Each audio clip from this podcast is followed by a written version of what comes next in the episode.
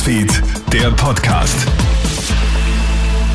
Hallo, einen schönen Vormittag. Clemens Draxler hier mit einem Update aus unserer Nachrichtenredaktion.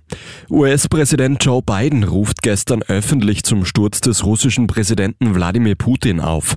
Dieser Mann kann nicht an der Macht bleiben, sagt Biden bei einer Rede in Warschau. Erst vor wenigen Tagen nennt der Präsident Putin einen Kriegsverbrecher und einen mörderischen Diktator. Der Ukraine versichert Biden weiterhin vollste Unterstützung. Der Kampf gegen die Autokratie würde aber ein sehr langer werden.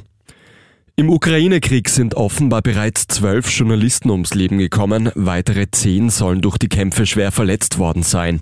Der Welt die Wahrheit über Putins Aggression zu berichten ist tödlich, sagt die ukrainische Generalstaatsanwältin Irina Venediktova.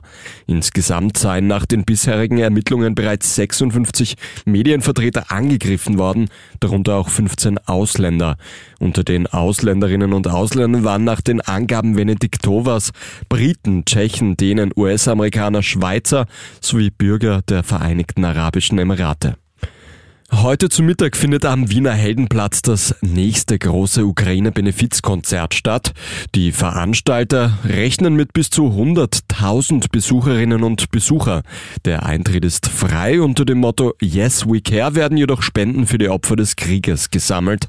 Der gesamte Betrag soll nach dem Konzert den Organisationen Nachbar in Not und SOS Kinderdorf übergeben werden. Viel Spannung verspricht der heutige Formel 1 Grand Prix in Saudi-Arabien. Nach einem chaotischen Qualifying startet überraschenderweise Red Bull-Pilot Sergio Perez von der Pole. Viel Kritik gibt es allerdings daran, dass überhaupt gestartet wird. Saudi-Arabien befindet sich ja seit 2015 im Krieg mit jemenitischen Houthi-Rebellen. Am Freitag schlägt eine Rakete nur etwa 20 Kilometer entfernt von der Formel 1 Rennstrecke ein.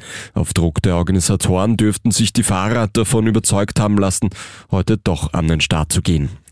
Das war's mit einem kleinen Update aus unserer Nachrichtenredaktion. Ein weiteres, das folgt dann wie gewohnt am Abend. Einen schönen Tag noch.